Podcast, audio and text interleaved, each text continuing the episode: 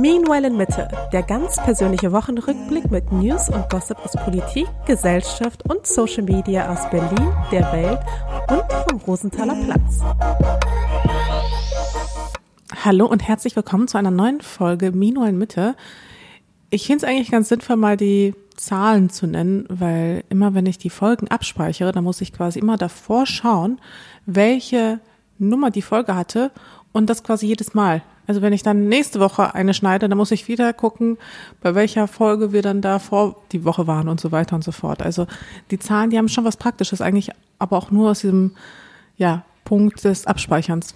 Und wo sind wir bei welcher Folge? Ich glaube 42, 43, ich weiß es nicht genau. Schon eine ganze Menge, ne? Ja, eben. Bald haben wir 100 irgendwie. Also Naja, bei Spotify, wenn ich gerade bald. reingehe, haben wir 46 Episodes, aber da sind natürlich ein paar dabei, die nicht Genau. aus der aktuellen Staffel sind, sage ich mal. Genau. Wir hatten ja so ein, zwei Staffeln mit einer Nachfolge nur. Ein, zwei Staffeln. Ja. ja, ja. Okay, naja, gut. Ich fand übrigens lustig, wie du die letzte Folge genannt hast. Ähm, Wie habe ich die denn genannt? Oral Sex, aber mit so. Doppel-G. Hattest du es gemacht, damit der Algorithmus uns da nicht irgendwie aussortiert oder was? Ja, Und hat es geklappt? Weiß ich nicht.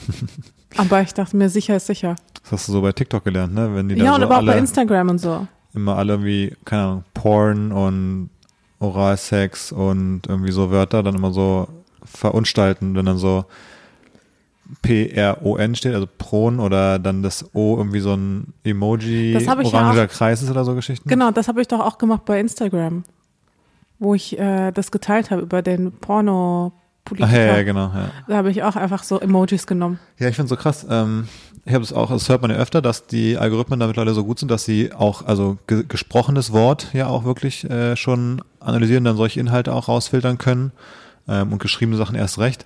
Aber ich frage mich dann immer, wenn der Algorithmus dafür schlau genug ist, muss er dann nicht auch schlau genug sein zu verstehen, Was dir gefällt auf Instagram? Nee, nicht, ja, ja, das, aber wenn ich dann quasi nur über ein Thema spreche, heißt es ja nicht direkt, dass der Content deswegen, also Porn ist.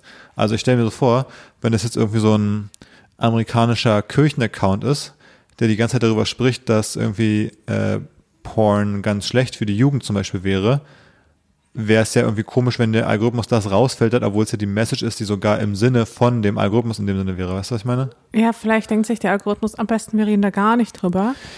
Ja, ist ja Dann ist es gar kein Thema. Das ist ja irgendwie stumpf. Ich weiß auch nicht, ob die quasi so eine Agenda haben, die mit Porn überhaupt zu tun hat. Also, oder ob sie dem einfach neutral gegenüberstehen und sagen, nee, wir wollen das einfach nicht bei uns haben. Also kann jeder machen, wie er Bock hat.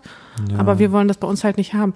Ist mir auch nämlich letztens aufgefallen, ich habe nämlich nach einer ähm, Influencerin letztens gesucht, die heißt Elena Campari. Sagt ihr das was? Ja. Oder Camperi oder so?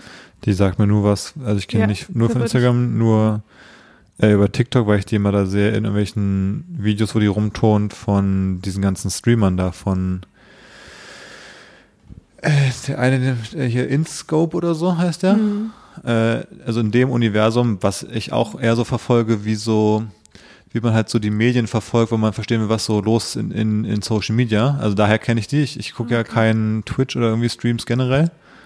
Ähm, aber trotzdem tauchen diese Persönlichkeiten bei mir auf, genauso wie ich Trimax diese Videos bei TikTok dann teilweise habe, diese Highlight-Clips oder so, die ich irgendwie lustig finde. Und so habe ich verschiedene und da in diesem Universum ist die, glaube ich, auch unterwegs. Das weiß ich gar nicht so genau, Ja. äh, ehrlich gesagt. Ich finde das ja immer faszinierend, immer wenn ich dich auf bestimmte Themen anspreche, die, ich sag mal, ein bisschen sexier sind. Ja, nee, das Wie auch mit dem Pegging und sowas und der Elena und du bist so, ja, ja, die kenne ich, aber wegen Twitch, bla bla Ja, aber bla. find mal irgendein anderes Thema, was ich nicht kenne. Also ich, wenn du jetzt anfangen würdest mit irgendwelchen politischen Strömungen im Iran, dann wüsste ich ja auch Bescheid. Oder ähm, mit, Mhm. Irgendeiner, ir- mit irgendeinem neuen äh, Essenstrend aus Bolivien wüsste ich auch Bescheid. Ich weiß einfach über viele Dinge Bescheid und du fragst, aber du fragst aber nur nach den sexy Sachen. und dann denkst du, oh, über die sexy Sachen weiß ich aber Bescheid. Aber ich weiß halt über alles Bescheid. Komisch, dass du über so vieles Bescheid weißt. Da frage ich mich, ob wir eigentlich das mit der Care-Arbeit wirklich gleichberechtigt aufgeteilt haben, weil ich weiß über sehr vieles nicht Bescheid, weil ich es auch einfach nicht schaffe, mich die ganze Zeit auf dem Laufenden zu halten. Ja, aber das war schon vor der Care-Arbeit bei dir so, dass du nicht so viel über das Internet Bescheid wusstest. Ja, oder weil ich vorher auch schon mehr Care-Arbeit gemacht habe. Du hast vor allem viel gearbeitet. Ich teile meine Zeit da ein bisschen flexibler auf. Mhm. Ganz offensichtlich tust du das. Naja, zurück zu dieser Elena. Ähm, Die habe ich, äh, die habe ich nämlich tatsächlich gesucht, weil ich über irgendwie so ein Video von, kennst du noch diesen Slavik Junge gestolpert bin? Also was heißt gestolpert? Scheinbar folge ich dem, aber der wurde mir seit 100 Jahren nicht angezeigt und dann wurde er mir angezeigt. Ich dachte mir so, hä, was ist denn das für ein komischer, dicker Typ, der seinen Kinderwagen vorstellt? Und dann habe ich festgestellt, ah, das ist dieser Slavik. Okay. Und ich bin mir nicht sicher. Also auf jeden Fall ist er scheinbar Vater geworden vor kurzem und äh, beschwert sich darüber, dass er sich einen 10.000 Euro teuren Kinderwagen geholt hat für seine Freundin, Frau. Und dann wollte ich natürlich wissen, wer ist seine Freundin, Frau? Weil das sind so Promi-Flash-News, die mich dann doch sehr interessieren. Und ich glaube, das war diese Elena, aber ich bin mir nicht ganz sicher. Und dann habe ich versucht, nach dieser Elena zu suchen. Und die ist mir halt bei Instagram nicht angezeigt worden. Aber als ich dann auf ihrem Account war, die hat halt unter jedem Foto irgendwie so, weiß ich nicht, so teilweise irgendwie fast 100.000 Likes. Okay. Weil die halt irgendwie so eine Streamerin vielleicht ist, die aber sich vor allem auf Instagram sehr, sehr sexy präsentiert. Okay. Sehr sexy. Und da dachte ich mir, das ist schon krass, weil die hat irgendwie auch über eine Million Follower oder so. Und ich musste wirklich den kompletten Namen eingeben, bis sie mir dann angezeigt wurde. Also so Shadowban-mäßig quasi. Ist Ja. einfach. Aber scheinbar so richtig geshadowbanned kann sie ja auch nicht sein, wenn sie auch trotzdem so viele Likes hat. Also vielleicht wird sie im Explore äh, Vielleicht wird sie angezeigt, so wie so viel bei. direkt gesucht, dann, wenn die Leute da irgendwie Interesse haben an dem expliziten Content. Naja, aber der explizite Content wird dir ja auch immer häufiger vorgeschlagen. Ja, das ist das Merkwürdige, ne? Da meine Reels da, also es, ähm, es hat sich ja nur minimal gebessert. Ab und zu rutscht mal aus den Fußball rein oder, Ja. oder Football, aber sonst. Aber Instagram hatte ich auf jeden Fall als Cis-Mann identifiziert. Ist ja noch spezifischer geworden. Porn ne? Ich hatte, und Fußball. Genau, aber am Anfang war es ja so Porn im Sinne von äh, eine Frau twerkt ähm, an der Hüfte eines Mannes. Mittlerweile sind da ja nur noch Frauen, die miteinander rummachen. Oder was ist das andere? Ich habe schon vergessen, was es war. Ich hatte noch so ein Ja, anderes äh, nischiges sie, Ding. sie trinken irgendwie Milch und dann läuft sie so raus. Ah ja, so. so Schwangerschaftskram äh, so ein bisschen, oder? War nicht? War Schwangerschaftskram? Also klar. nee, also so. davon wird man nicht schwanger. Nee, nee, alles war bei TikTok. Von der, ne, von der ich das, Hafermilch im Mund. nee, das war bei TikTok das Video, wo äh, die eine meinte, wenn ein Baby schreit in der Nähe und dann schon die Milch aus den äh, Brüsten kommt. Ach so, Das dass war ein du jetzt TikTok. quasi so generell so Baby-Content hast Ja, so auf TikTok. Nee, nee, was war, du meinst ja Instagram. Nee, ich weiß gar nicht, ich hatte noch unsere andere Nische, die sehr, sehr spezifisch war. Ähm, Und dann aber davon so jedes zweite Video. Ja, ich weiß auch nicht. Also irgendwie, ich verstehe den Algorithmus nicht, wie man einerseits so Sachen so versucht zu shadowbannen, weil der Algorithmus das Wort Porn erkennt. Andererseits mein Explore halt wie, wie die, das Warmmachen zu, weiß nicht, zu einer Pornoseite ist. Ja. Also, naja. Naja, bestimmt ist dir da auch die Elena Campari oder wie, also Camperi, wie auch immer. Die habe ich, äh, also die habe ich tatsächlich noch. Ich habe, glaube ich, noch nie, also ich, nicht, dass ich wüsste, einen Account, also einen Post von ihrem Account wirklich gesehen oder wirklich, also ihren Content, sondern ich sehe sie nur als Cameo, nennt man das doch, oder? Wenn jemand auftaucht bei was anderem, also so als Special Guest quasi, Ah, sagst du, oder? okay. Bei Content von anderen. Also ich, so habe ich die bis jetzt nur wahrgenommen. Ja. Ja. Ja, nee. Guckst du, guckst du ein bisschen als, würdest du dir einbilden, mich durchschaut zu haben. Nein, nein, ich hab, ich vertraue dir da vollkommen, alles gut. So wie Merkel, vollstes Vertrauen. Zack, zwei Tage später abgesetzt. ja, naja. Ähm, ich habe ein Thema der Woche. Sag an. Wollten wir uns eigentlich bei den Themen der Woche nicht absprechen? Ja, ich weiß, aber ich dachte, da ist es eh, wir reden halt eh so ein bisschen gefühlsmäßig drüber, Okay. was wir davon so halten. Dann, Und zwar, Ja, die Verkäufer bei Zeit für Brot sind echt richtige Schnarchnasen, aber die Zielschritte Nee, ich kann nicht. Ich habe nachher noch ein Shooting. Have you seen the new Adidas NFT? Nee, also das Schnitzel im Woche war mal besser. Das Minua-Mitte-Thema der Woche. ja, wir müssen mal über Kanye West reden. Alle, alle reden ja über Kanye West. Ja, Äh, der, der Shark äh, wurde ja komplett gejumpt. ja. Ähm, also hast du ein bisschen auf dem Schirm, was die letzten Wochen passiert ist bei Kanye?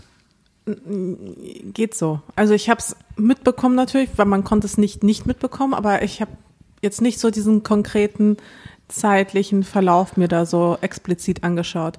Ich habe jetzt Also, auch nicht alle Details noch ja. als Timeline, ich habe es nicht so krass vorbereitet, aber ich meine, drei Sachen, die mir noch einfallen sind. Erst hat er bei der Fashion Show, ich weiß nicht mehr von welcher Brand, ist er mit einem White Lives Matter T-Shirt Ja. aufge, aufgedribbelt. Ja. Zusammen vor allem mit, ähm, neben ihm stand Candace Owens. Weißt du, wer Candace Owens ist? Nee. Candace Owens eine, ist, eine, ist eine Schwarze, die aber auch komplett, ähm, glaube ich, inhaltlich eher so bei der, beim Ku Klux Klan steht. äh, also jetzt übertrieben gesagt, aber die ist auf jeden Fall ähm, eine rechtskonservative, ich würde eher sagen, ja, rechtsextrem fast schon. Ähm, aber auf jeden Fall die, was stand da quasi neben ihm auch noch, ja. Ich, also ich check Es gibt ja dieses, das in, ist, es gibt in den USA dieses ganz, diese ganz komische, dieses, diese Nische von Schwarzen, die so auf Fox News rumlaufen und so versuchen noch die, die rechtsnationalen Weißen dort zu überbieten in ihrer Extremität, wie sie Schwarze rassistisch irgendwie äh, sehen. Naja, aber auf jeden Fall, sie ist da in meinen Augen auch so eine. Die war jedenfalls neben Kanye und er hatte das White Lives Matter T-Shirt an. Ich glaube, sie glaube ich auch. Ähm, und dann hat er ja ähm, Parler, dieses, diesen Twitter-Verschnitt, ja. den will er kaufen oder kauft er. Und Parler ist gegründet vom Mann von Candace Owens Ah, und ist ja so ein bisschen, ist eben Twitter für alle Leute, die auf Twitter, Twitter ge- gesperrt ge- gesperrt werden, weil sie halt so viel Scheiße posten, so ein bisschen. ja. Ähm, so ein bisschen wie True Social von Trump, also True Social und, Ich glaube aber vorher war Trump aber auch bei diesem Parler, oder? Kann schon sein, dass er da auch mal war eine Zeit lang. Ähm, aber das will er ja kaufen. Mhm. Ähm, während sein mega guter Buddy Elon Musk Twitter kauft. Das ist dann geil. Dann haben Trump, Elon Musk und Kanye West haben dann alle ein eigenes Twitter quasi. Ja, ja. Und ähm, dann ist die Frage, ob sie dann alle so mergen oder ob sie dann sich Konkurrenz machen. Aber das war noch. Und dann saß er letztens in einem Podcast ähm, und hat da gesagt, ähm, ja, er kann hier auch antisemitische Sachen erzählen die ganze Zeit und Adidas kann ja aber nicht so, ja, genau. rausschmeißen, ähm, weil er ist, ich weiß gar nicht, was da so seine Begründung eigentlich war, aber da gesagt hat, so er ist so ein bisschen so, ja, die können einfach nichts machen, die trauen sich nicht und so, ähm, weil er ist halt irgendwie Kanye West und so ein bisschen too big Aber to gibt's fail. da, gibt's da ein Update? Weil mein Nee. letzter Stand war, dass Adidas seine Kooperation mit äh, Yee, Hm. Kann ich jetzt auch viel besser abspielen. Yay. Ach so, scheiße. nicht Yee. Yee, yay, yay? Ja, yay. Sowas wie yay, So Kanye. Kanye. Ja, ja Kanye. Ähm, dass die halt under review ist. Under Review, genau. Das war ja, dieses Interview war irgendwie schon vor ein paar Tagen jetzt mittlerweile. Und einige andere Partner von Kanye oder Brands, mit denen wir was gemacht haben, haben auch schon Zusammenarbeit, Zusammenarbeiten be beendet, aber Adidas scheint sich nicht so richtig schnell durchringen zu können. Ja, komisch. Ähm, ja, die sind da irgendwie nicht so entscheidungsfreudig und äh, ist natürlich ein bisschen schlechtes Signal irgendwie, ne? Also, ich, das Ding ist, ich weiß gar nicht mehr, nee, nee, er, er hat ja auch durchaus wirklich antisemitische Sachen von sich gegeben. Also er, in dem Interview hat er nur gesagt, ich könnte oder ich kann das sagen und alias trotzdem, also das ist ja erstmal nur so ein, eine doch, Feststellung, doch, oder? Der hat doch irgendwie. Das hatte ich doch Aber gesehen. was erzählt, die Medien sind so kontrolliert von Juden und so Geschichten. Und dann gab es auch schon jetzt auch bei Twitter Fotos, Meinte er nicht ähm, irgendwie, äh, äh, Schwarze sind äh, Juden oder irgendwie sowas? Irgendwie. das heißt, hier ist ein Wirk, sind wir nicht gut genug vorbereitet, aber ähm, es ist auf jeden Fall so, er macht ja quasi dieses Dog-Whistling so ein bisschen auch, ne? Also ein bisschen ist gut, aber er macht das. Ähm, und es gibt sogar schon Fotos, hab ich heute gesehen auf Twitter aus LA, wo Leute so an, an Brücken stehen, an so Autobahnbrücken oder Highwaybrücken, mit so, ähm, ja, wie so Plakaten mit so Bettlaken, wo sowas draufgeschrieben ist, und da steht so Kanye is right, ähm, und da irgendwie Hitlergruß machen und irgendwas gegen Juden draufsteht noch und so. Völlig, äh, völliger Wahnsinn. Was ich mich mal frage, Warte mal, ich habe das Zitat auch gleich, was ich meinte. Und das habe ich nämlich auch ehrlich gesagt nicht so richtig verstanden, was er da gesagt hat. Es war, I'm a bit sleepy tonight, but when I wake up, I'm going DEFCON 3. Uh, DEFCON is the system used by the US military to identify the level of threat from an enemy. Mhm. Um, I'm going DEFCON 3 on Jewish people. The funny thing is, I actually can't be anti-Semitic because black people are actually Jew also. you guys have toyed with me and tried to blackmail anyone who ever opposes to your agenda.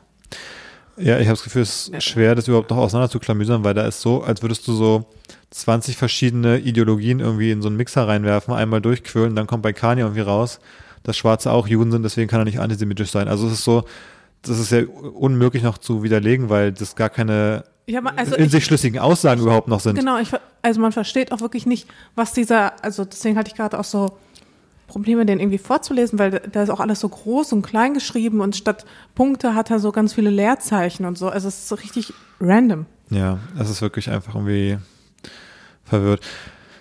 Also ja, ähm, Kara Swisher meinte auch bei beim Pivot Podcast, ähm, dass man, also das ist auch, der, der braucht einfach Hilfe eher. Aber er ist halt so berühmt und so bekannt, dass er da irgendwie so über diesem Level drüber ist, wo das noch so funktioniert. Also wer soll ihm das sagen quasi, ne? Also er hat Ja. scheinbar das persönliche Umfeld nicht, was ihm das sagen würde, oder er ist auch dann quasi zu mächtig, dass das irgendwie so eine komische Zwischensituation entsteht, wo er irgendwie so Sachen sagen kann, so komplett wirr, aber es auch irgendwie nicht mehr irgendwelche geregelten ja, Konsequenzen hat oder so. Ja, irgendwie man hat so den Eindruck, scheinbar ist ja seine Mom gestorben, dann ging es ja schon bergabwärts. Ja, aber das ist ja schon ewig her. Und als dann Kim ihn jetzt verlassen hat, dann spätestens Ja, da hat er, Ich vermute, Kim hat ihn ja vielleicht auch eher verlassen, weil er so drauf ist. Er weiß, was er, also was er zu Hause erzählt hat schon die letzten Jahre. ja, Props an Kim, dass sie überhaupt so lange mit ihm ausgehalten hat, aber ich meine, trotzdem, ich finde, seitdem sie getrennt sind, ist es ja komplett abgedriftet. Aber was ist da los, dass in den USA oder generell heutzutage so ist, dass die großen Persönlichkeiten, sage ich mal, und das meine ich jetzt eher so, die was Großes mal geschaffen haben, also und großes Ansehen dafür genießen für diese Sachen, also sei es jetzt Kanye, sei es irgendwie Elon Musk, sei es andere, Abdriften, ne? abdriften. Weil Ja, er das- hat das Gefühl, es ist eine Frage der Zeit bei den Leuten, also gerade in den USA. Ja, ich finde, das ist auch total faszinierend. Ich glaube, das ist auch etwas, das haben wir früher einfach nicht mitbekommen, weil es kein Social Media gab und Leute nicht einfach ungefiltert alles sagen konnten. Aber ich glaube, das war bestimmt auch schon immer so. Ist die Frage, ob man es nicht mitbekommen oder war es auch weniger so vielleicht äh, die, also Aber meinst du nicht, das liegt einfach daran, dass solche Leute irgendwie eine Ten oder nicht alle, es ist, man bekommt es immer nur von einigen mit. Das ist ja so wie bei irgendwie so Schönheitsoperationen, dass man immer nur das mitbekommt, was man dann so sieht, was schiefgegangen ist. Aber ähm, dadurch halt einfach so ein gewisser Eindruck entsteht. Aber ich könnte mir vorstellen, dass es halt eben so ist, dass gewisse Leute einfach eine Tendenz haben, so Ja-Sager um sich zu scharen, die alles abfeiern, was man sagt und was man tut und was man macht. Und ja, Ja, auch beim Pivot-Podcast sagen Kara und Scott sagen da immer, gerade über Elon auch, ähm, er, er spürt nur noch was, wenn er jetzt sowas macht. Also die haben quasi so businessmäßig oder so alles erreicht.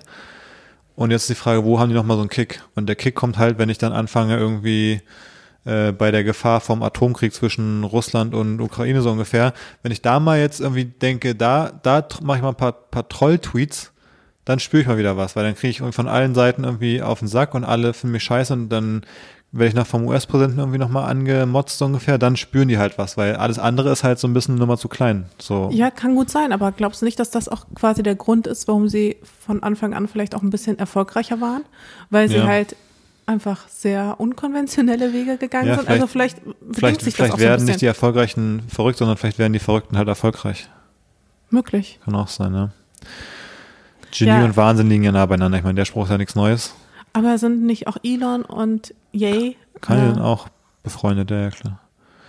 Ja, ähm, so? Und ich meine, es gibt ja dann doch auch ein paar historische Beispiele. Ne? Also ich meine, es gibt auch bei viele große Wissenschaftler und so von, von vor Jahrhunderten, gibt's ja auch mal wieder die ähm, Infos, dass die dann eben irgendwie antisemitisch, antisemitisch, rassistisch, homophob, sonst was waren äh, Ja oder gut, durchgeknallt finde, in verschiedene das Art muss und man Weisen. halt auch immer quasi in die jeweilige Zeit einordnen. Und klar ist das nicht in Ordnung Hm. so, aber ich glaube schon, dass das Bewusstsein für solche Themen in den letzten Jahren stetig gewachsen ist im Vergleich zu früher einfach, wo Ja. das vielleicht so gang und gäbe war und ja, vielleicht sogar irgendwie gesellschaftlich sogar noch irgendwie gefördert oder so, was weiß ich. ja.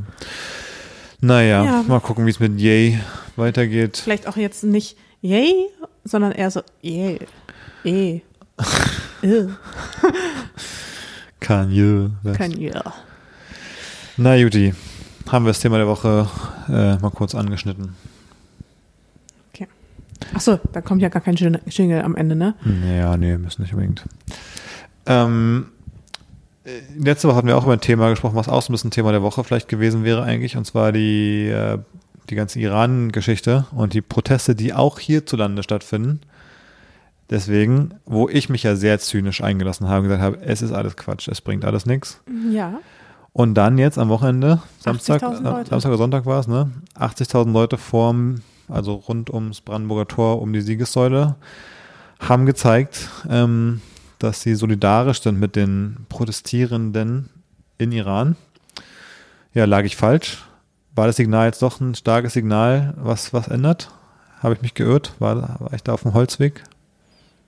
Du guckst mich so an, als. Ja, ich frage dich, hast du jetzt hast das Gefühl, nach diesem Protest noch mehr als schon letzte Woche, wo wir drüber gesprochen haben, dass, ich, dass du sagst, das ist Quatsch, was ich da gesagt habe?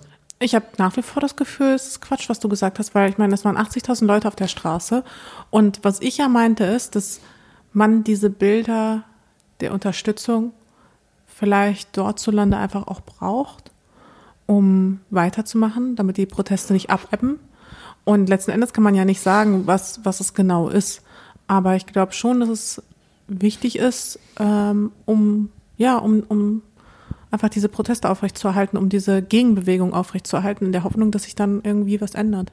Ja. Aber ja, klar, also es ist jetzt nicht so, als wäre da Annalena Baerbock auf der Bühne gestanden und hätte gesagt, wir handeln jetzt nicht mehr mit dem Iran oder so. Hm.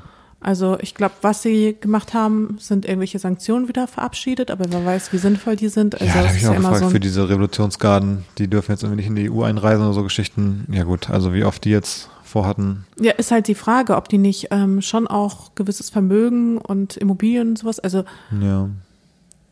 Ja, ich kann ich mir schon vorstellen, dass das sie vielleicht dann doch eben trifft. Ich hatte mitbekommen bei diesem einen Obersten, dieser eine da, ich weiß nicht, mit dem Bart, ich weiß nicht, wie der heißt. Ach, Ali Khamenei? Äh, ja, ich meine diesen Ali Khamenei, oder wie der auch mal heißt. Ähm, jedenfalls hat er scheinbar drei Töchter und die leben aber alle in den USA, tragen auch alle keinen Hijab. Machen da ihr Ding. Der ist seit 1989. Seitdem läuft seine Amtszeit. Ist auch stabil. Tja. Ja, nee, klar, das ist ja ein Muster generell, dass die Kinder von, ich sag mal, radikalen äh, politischen Figuren, dass die häufig ähm, dann in Systemen oder Ländern leben, die äh, das Gegenteil davon sind.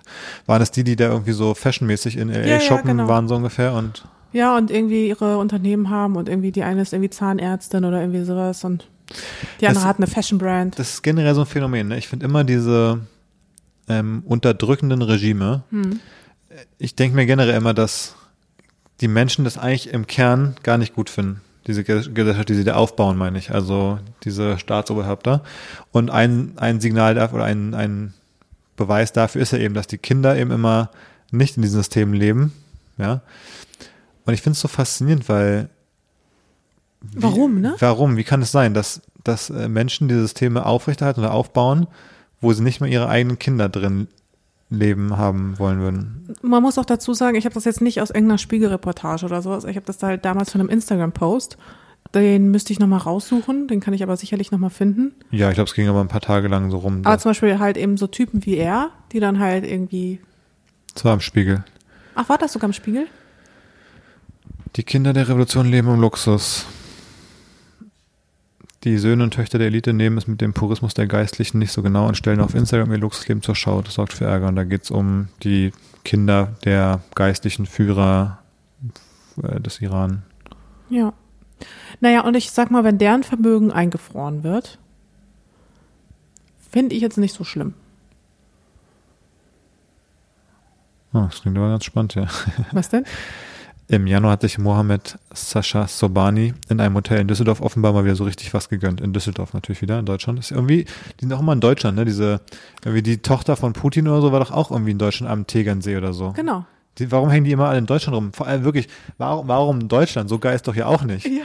Da gibt es doch Länder mit besserem Wetter. Da habe ich doch irgendwie in Spanien an einer, in Saint-Tropez oder, oder in Frankreich oder Ja, ich irgendwo verstehe rumhängen. es halt auch nicht, aber es hängt scheinbar damit zusammen, dass die alle nach London irgendwie wollen und dass Deutschland irgendwie der einfachste ist, äh, einfachste Weg ist, irgendwie nach London zu kommen. Zumindest weiß ich das von diesen russischen Nicht, dass irgendwann hier die USA, Oligarchenkinder. nicht, dass die USA hier irgendwann einmarschieren, weil sie sagen, wir beherbergen hier die Terroristen, so wie sie es damals in Afghanistan gemacht haben.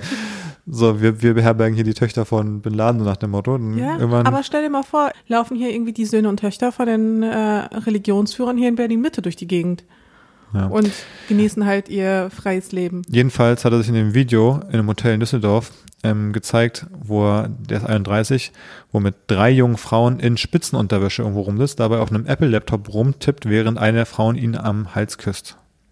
Im Hintergrund läuft dazu ein Lana Del Rey Remix. er hat eine gute Zeit. Aber sind auch ähm, mehrfach Ehen sozusagen dort erlaubt? Weil dort ist es doch irgendwie so, dass man darf ja nicht. ja, ich äh, glaube, das wird dann vielleicht nicht so genau genommen. Ja, ja, das glaube ich, äh, das glaube ich auch, aber es ist nicht so, dass wenn man auch zum Beispiel im Iran die äh, armen Frauen in den Gefängnissen vergewaltigt, dass man quasi mit denen eine Eintagesehe sozusagen Ach so, ja, eingeht und so ein. Quatsch. Ja. Und dann, was macht er dann?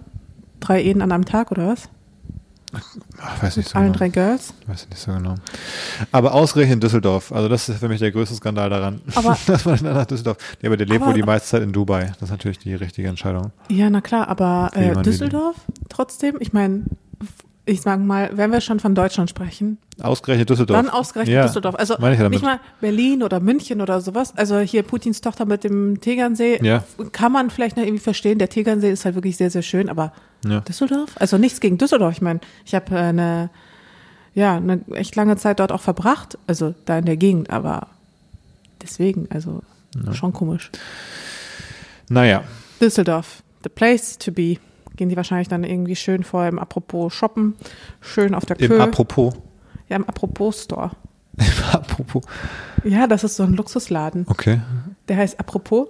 Apropos ist eh so ein lustiges Wort auch. Ja, und äh, ja, gehen dann dort irgendwie schön gemütlich irgendwie noch eine Runde shoppen und dann auf der Kö müssen sich wahrscheinlich nicht irgendwie bei Louis Vuitton äh, irgendwie 20 Minuten lang anstellen, sondern können da einfach gleich rein. Mhm. Man weiß es nicht. Ja. Nun ja, so viel dazu. Ich glaube, es wäre auch fast sinnvoller, wenn so französische Luxusmarken oder generell so Luxusbrands ähm, quasi den Verkauf an, an die und ja, deren Netzwerk verbieten würden. Wenn sie sich diese ganzen Luxussachen nicht mehr leisten könnten. Hm. Ja, da das wird ja sie dann- richtig hart Da treffen. gibt es ja dann Wege und Mittel, wie das Ja. irgendwie jemand anders kauft aus dem Umfeld und dann Ja. kommt es am Ende doch bei dir an. Ähm, hast du mitbekommen, dass wir bald nochmal wählen müssen? Ja, habe ich mitbekommen. Finde ich richtig absurd. Habe ich aber irgendwie nur so ganz komisch am Rande mitbekommen, aber ist doch, finde ich, voll die krasse Nachricht, dass einfach diese Wahl so hart verkackt wurde, dass wir einfach nochmal wählen müssen Finde ich auch krass. in Berlin. Aber wenn wir dann nochmal wählen, gilt das dann nur noch für die Restzeit? Restliche Zeit? Oder Ah, gilt das quasi nochmal komplett? das ist eine gute Frage. Also, Es muss ja eigentlich neu gelten, weil sonst wäre es ja voll unfair, wenn dann jemand anderes gewählt wird quasi, dann Ja. hätten die einfach weniger Zeit, die sie eigentlich hätten haben sollen. ja, voll. Aber, es geht um diese Wahl, die während des Marathons war, ne? Genau. Vor Vor zwei einem- Jahren oder so, ne? Nee, vor einem Jahr würde ich sagen. Es war ja gerade Marathon im September und Ah, dann ja, muss stimmt. das Jahr davor gewesen sein. Ja. Also ein Jahr haben wir dann quasi verguckt. Ähm, Krass, weil aber es geht aber, nur um die, so- es geht aber nur um die Abgeordnetenhauswahlen. Ne? Also Bundestagswahl wird jetzt nicht nochmal. Genau, nee, nur die Berlin-Wahl, oder? Ja, nur mit einem Abgeordnetenhaus. Ähm, ja, ich finde es einigermaßen krass, dass wir es nicht geschafft haben, eine richtige Wahl zu machen in Berlin und das nochmal gemacht wird. Aber irgendwie ist es so, ich habe es nur so am Rande wirklich mitbekommen überhaupt. Aber wundert's dich? Nee. Irgendwie mich komischerweise auch nicht, weil man denkt, das ist so krass, aber in Berlin, äh, ich sag mal, ich habe ja auch schon an anderen Städten gelebt und ich habe schon das Gefühl, dass es in Berlin noch mal ein bisschen chaotischer ist und ein bisschen, ja, wilder einfach. Dass man hier noch weniger irgendwie auf die Reihe kriegt. Wir hatten ja damals richtig Glück gehabt. Wir sind ja morgens gegangen und mussten ja auch nicht anstehen oder so. Ja. Aber ja, das, was man ja dann mitbekommen hat, das war ja schon echt verrückt. Ja. Aber warum genau wird jetzt wieder gewählt? War es, weil einfach vieles nicht geschafft haben, ihre Stimme abzugeben und weil es irgendwie wegen Marathon Wenn- nicht ja, Leute und es gab ja auch diese Zettel auch nicht mehr genug vorrätig und so. das ist wahrscheinlich, ne? Dass die.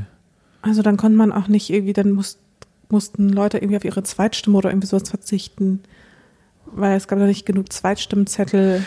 Aber beim RBB steht, die Chaoswahl in Berlin beschäftigt Politik und Gerichte noch immer. Sie wird wohl wiederholt werden müssen. Das ist noch ein Artikel von vor ein paar Tagen, wo es noch nicht entschieden war scheinbar. Ähm, die Berlin-Wahl schon im Februar 23. Bei der Bundestagswahl könnte es dagegen bis 2024 dauern. Da ist das dann dieses schon fast vorbei. Die, das, was wir da gewählt haben, ist dann schon durch fast vier Jahre, so nach dem Motto.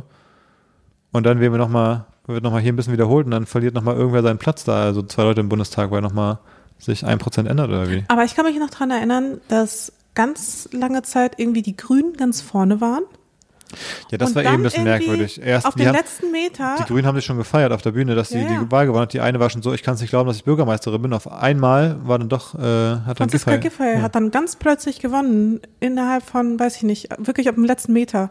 Ja. Das fand ich damals nämlich auch schon sehr kurios und ich kann mir Ja gut, ich glaube, das kann aber einfach mit so diesen Auszählungstimings zusammenhängen, dass dann, ich meine, das ist das gleiche, worüber sich Trump in den USA beschwerte, dass er meinte, Die jetzt, Wahl jetzt auf einmal, wo die Briefwahlstimmen kommen, verliere ich auf einmal alles, weil es Ja. die gefälschten Stimmen sind, aber nee, das hat einfach, dann guckst du halt, okay, welche Gruppe stimmt eher per Post ab zum Beispiel, ist dann eben eher die Demokraten in den USA gewesen. Also da glaube ich, das kann man, glaube ich, nicht so krass reinzählen, ehrlich das gesagt. weiß ich ehrlich gesagt nicht, weil in Deutschland ist das ja doch relativ zuverlässig, so diese Prognosen. Aber sowas gab es schon öfter mal. Es gab auch schon mal welche Jahre, wo irgendeine Partei erst mit irgendwie 8% im Bundestag sein sollte und dann irgendwie noch unter die 5%-Hürde, die FDP damals oder so. Also ich glaube, so eine, so eine Veränderung gibt es dann schon öfter mal, dass man irgendwie doch überrascht ist. Ähm, also da sehe ich jetzt nicht so den Grund, warum da was nicht gestimmt hat, sondern eher dieses generelle äh, Problem. Naja, ist auf jeden Fall äh, mal wieder eine Masterclass von Berlin. Ja, Wahnsinn. Ja. Weißt du schon, wann das stattfindet? Äh, Mitte Februar irgendwie, glaube ich. Krass. Ja. Erst. Ja, das finde ich relativ bald. Hm, Ja, geht so. Ich, Das ist ja so bald, dass ich mir Sorgen mache, ob die es schaffen, bis da eine Wahl zu organisieren überhaupt. dass die wieder genauso wird. ja, stimmt auch wieder. Ja. Oh. Eigentlich hätte noch ein anderes Thema der Woche fast gehabt, was vielleicht sogar eigentlich ein besseres Thema der Woche gewesen wäre für uns hier in Berlin, in Deutschland. Hast du vielleicht auch gesehen, dass jetzt immer Essensgerichte quasi gegen teure Gemälde geworfen werden von Klimaaktivisten. Aber findest du, das ist so ein Thema der Woche? Das ist schon so, da kommt schon vieles zusammen, was so die Bildleser Deutschlands beschäftigt. Ah, Aber hast du auch diese Headline gesehen mit, darf man äh, Klimaklebern eine kleben? Achso, ja, das habe ich auch gesehen. Das finde ich auch richtig krass. Ne? Klimakleber. ähm, ja, das ist auch Das ist natürlich halt eine Ansage. so Gewalt, ne? Eigentlich. Fast. Ist eine Frage. Es ist einfach nur eine Frage. Sowas wie, sollten wir Flüchtlinge vielleicht einfach ertrinken lassen im Mittelmeer? Ist auch einfach eine Frage. Ja, eine sehr suggestive Frage. Sollte man, Sollte man Bildreporter eine kleben? ja, sollte man Bildreportern die Autoreifen zerstechen? Können wir ja theoretisch auch Al- bei uns als Titel nehmen. Unsere Folge so nennen. Genau. So, ja. Es ist ja nur eine Frage. Wir stellen eine Frage. Sollte man Bildblödis ähm, eine ballern? Also um Oh, da auch ja. in diesem, äh, in der Alliteration zu bleiben. Darf, darf man Bildblödis eine ballern? Finde ich einen guten Titel. Ja, finde ich auch einen guten Titel. Ist nur eine Frage. Man wird ja wohl noch fragen dürfen. ähm, ja, aber ich meine, das generelle Thema, ähm, wir hatten es schon mal ein bisschen besprochen, als sie sich an den Autobahnzufahrten äh, festgeklebt haben und so Geschichten. Und ähm, ah, ich bin immer noch unsicher, wie ich das finde. Ich, und ich bin gar nicht so, ich, es gibt ja die Leute, die sich dann so aufregen, dann so diesen, diesen Bildansatz zu sagen, diese Klimakleber den einen zu kleben oder dass das irgendwie Vollidioten sind. Ja, Hm. dass die Menschen auch wirklich, also keiner von denen war wahrscheinlich, also nee, vielleicht nicht unbedingt keiner, aber nur wenige von denen interessieren sich wahrscheinlich wirklich für Kunst, dass sie sich darüber Ja, so ernsthaft sowieso. aufregen. ich meine, man kann ja generell überlegen, wie, wie formuliert man da seine Kritik oder von welchem Blickwinkel geht man die an? Und ich überlege sie jetzt eher aus einem Blickwinkel von, so haben wir das jetzt mal auch besprochen, ist das ein sinnvoller Ansatz der, des Protests? So frage ich mich gerade einfach nur, weil ich denke mir auch mal, ja, also erstens ist, was man immer nicht so richtig mitbekommt, was man dann erst so in im dritten Satz liest, wenn man irgendwo mal genauer reinliest, dass diese Dinge immer hinter Glasscheiben, ne? Also man denkt ja so, oh, jetzt haben die da das 100 Millionen Bild von Van Gogh, was seit 100 Jahren aufgebaut wird, irgendwie zerstört. Ist ja immer gar nicht so, weil die hinter einer Glasscheibe sind. Also passiert da im Endeffekt gar nichts. Außer dass dieser Rahmen, der manchmal auch ein bisschen wertvoll ist oder ein bisschen älter ist, der wird manchmal leicht beschädigt und dann kann der aber irgendwie direkt repariert werden. Das heißt, da passiert eigentlich nichts. Es ist nur ein krasser visueller Effekt, dass man denkt, oh wow, die haben jetzt hier die Mona Lisa äh, mit Tomatensauce ruiniert. Ähm, aber äh, ich, es, Es es, wirkt so ein bisschen losgelöst vom eigentlichen Thema. Ja, genau. Ich Also, verstehe, ja, dass es damit- Aufmerksamkeit ja. macht, aber es ist so ein bisschen so, okay, einfach, wie kommt, also why einfach. Aber Aufmerksamkeit auf, auf was? Also man redet ja dann eben nicht übers Klima oder. Ja, es wird dann über die Protestform geredet. Da finde ich es mit der Autobahn ja fast noch sinnvoller, weil da geht es wenigstens irgendwie um Autos. Ja, genau, es trifft wenigstens irgendwie das Thema Mobilität, was eine große, eine große Rolle spielt. Aber bei den Gemälden ist denke ich mir auch so, ja, okay, also weiß nicht, dann äh, check ich es halt irgendwie auch nicht mehr. Das gab doch äh, ein paar Wochen, da haben die sich immer bei Fußballspielen am Pfosten festgekettet, mitten im Spiel. Ja, das ist auch. Ich auch denke, ja, ich, pff, Aber Also die Frage ist, welcher Protest würde denn wirklich Ja, das bringen? ist echt die Frage. Da hat mich auch, ähm, da gab es dann so einen Tweet, wo dann so war, ähm, mit dem Video davon, wo es jetzt irgendwie in Deutschland ein so ein Bild Folge mit Kartoffelsuppe Folge spritzt wurde und dann stand drüber so, wie man Mehrheiten für Klimaschutz verspielt oder so war dann so die Caption von jemand anderen darüber und dann hat wiederum jemand anderes äh, das so retweetet mit ähm, okay, was wäre denn dann der beste Ansatz, um Mehrheiten zu gewinnen? Dann war es so mit so lauter so Xen, alles, was nicht funktioniert. Also Podcast, friedlicher Protest, die Aktion, die Aktion, die Aktion, was alles nicht klappt. Also probieren Sie jetzt quasi die nächste Sache. Das verstehe ich durchaus auch. Ähm, äh, aber ich, also ich habe da auch gar nicht, ich bilde mir das oder will mir gar nicht zu, äh, Ja, vielleicht muss man einfach bei ganz speziellen Personen anwenden. Also weißt du, wenn du dich schon irgendwie festklebst, dann vielleicht vor der Tiefgarageneinfahrt von irgendwelchen ja. Politikern, die das Ganze blocken. Ich glaub, Oder deren Reifen dann die ganze Zeit zerstechen. Einfach denen so lange auf den Keks gehen, Ja. bis sie einfach keinen Bock mehr haben. Ich glaube, was Aber auch mich in so, ein einem, bisschen in so stört- einem Rahmen bleiben, dass es sie dann, dass es halt dann lächerlich wäre, irgendwie so Staatsschutz oder sowas anzuordnen. Also da quasi einfach eher wie so, weißt du, bei äh, Better Call Saul, wie er da die Bowlingkugeln einfach aus dem Auto geworfen hat. Ja, da kommt, glaube ich, aber der Staatsschutz, ehrlich gesagt. Ja, dann wahrscheinlich schon. Ähm, aber was ich mich frage, ich meine, die sagen jetzt aber so, das mit den Prostituierten zum Beispiel, sowas, weißt du? Also da auf dem Meeting äh, so Prostituierte losschicken. Ja, weiß ich nicht so genau. Aber ich frage mich, die sagen jetzt so, unser Ziel ist dafür Aufmerksamkeit zu gewinnen für das Thema, weil dann kommt da die Presse, dann können die dabei noch was rufen und so, verstehe ich, aber hast du das Gefühl, dass das Problem Aufmerksamkeit ist? Hast du das Gefühl, dass wirklich es ein Thema ist, was einfach nicht genug Öffentlichkeit hat? Das Gefühl habe ich nämlich nicht. Es, es reden doch eh schon, Ja. also auch wegen der Proteste vorher und so, aber es wird doch eh schon super viel über Klimaschutz geredet. Das ist eigentlich, finde ich, nicht das Problem. Es ist ja nicht so, dass es irgendein Undercover-Problem ist. Doch, ich finde schon. Echt? Ja, ich finde schon, dass es eins der wichtigsten Probleme ist, dass die Leute quasi, ja, wir reden von Klimaschutz und Klimakatastrophe, aber die, also die wenigsten verstehen, was genau das bedeutet, woher es kommt, also so diese ganzen Zusammenhänge. Aber das löst du nicht mit, einer, mit reiner Aufmerksamkeit. Also ich habe das Gefühl, du könntest in Deutschland auf die Straße gehen und könntest den Leute fragen, Ja, was, sind die, was sind die Top drei Problemthemen, die gerade in Deutschland als wichtige Themen diskutiert werden. Da würden fast alle würden da Klimaschutz mit nennen. So. Genau, aber die würden nicht verstehen, warum das ein ja, Problem ist. aber das, Du? ja, aber ich, genau das meine ich, aber das löst du nicht durch Aufmerksamkeit, sondern eher durch irgendwie eine, Aufklärung durch Podcasts, Bücher und all das, was nicht funktioniert. Das weiß ich auch nicht, wie es besser geht, aber ich habe nur das Gefühl, dieser Ansatz von wegen, wir brauchen mehr Aufmerksamkeit, den verstehe ich nicht so ganz, weil ich habe das Gefühl, die Aufmerksamkeit, die, ich sag mal, Brand Awareness für Klimaschutz, Mhm. die ist bei 100 an sich. Dass das Thema auf der Agenda ist. Ja. Das hat doch nur jeder mitbekommen. Ja, aber ich glaube, wie gesagt, nicht die Ausmaße. Also, dass eben keine Gelder für Klimaschutz äh, verabschiedet werden, dass die meisten Leute einfach nicht verstehen, dass quasi der Klimawandel tatsächlich menschengemacht ist. All diese Dinge, die, also da gibt es, glaube ich, schon Nachholbedarf, würde ich annehmen. Ja, das auch. Ich habe natürlich, ich weiß auch nicht, was die Lösung ist. Vielleicht sind wir als Menschen einfach unfähig, dieses Problem. Vielleicht ist es einfach außerhalb dessen, was wir als Menschheit schaffen zu regeln. Ich habe auch das Gefühl, tatsächlich, dass die ältere Generation da einfach verloren ist. Also die können wir eigentlich abschreiben, weil die ist zu dumm, um es zu verstehen. Also viele von denen sind einfach zu dumm. Also ich habe schon das Gefühl, dass viele Menschen einfache Zusammenhänge nicht verstehen können. Und das ist jetzt echt hart formuliert, aber das ist, äh, sorry, aber so denke ich halt leider wirklich. Ja, ich weiß auch nicht, es ist schwierig. Deswegen, ich finde es auch schwierig zu sagen, die Protestform ist falsch. Ähm, mein Gefühl ist nur gerade nicht, dass sie richtig ist. Weißt du, was ich meine? Ich kann Ja. nicht sagen, es ist auf jeden Fall der falsche Ansatz, aber ich kann auch nicht sagen, das ist auf jeden Fall der richtige Ansatz. So, das Gefühl habe ich einfach nicht, wenn ich die Sachen immer sehe. Ich gucke es an, denke mir so, hm, ja. Vielleicht ist auch die Lösung, nicht. ich habe ich hab einen Lösungsansatz. Und zwar, letzten Endes, die Menschen, die ein bisschen intelligenter sind, die verstehen das Problem ja ganz offensichtlich. Das heißt, man muss eher die Leute erreichen, die auch zum Beispiel an Verschwörungstheorien und sowas glauben, weißt du, die so ein bisschen, naja, einfach hängen geblieben sind, sag ich mal.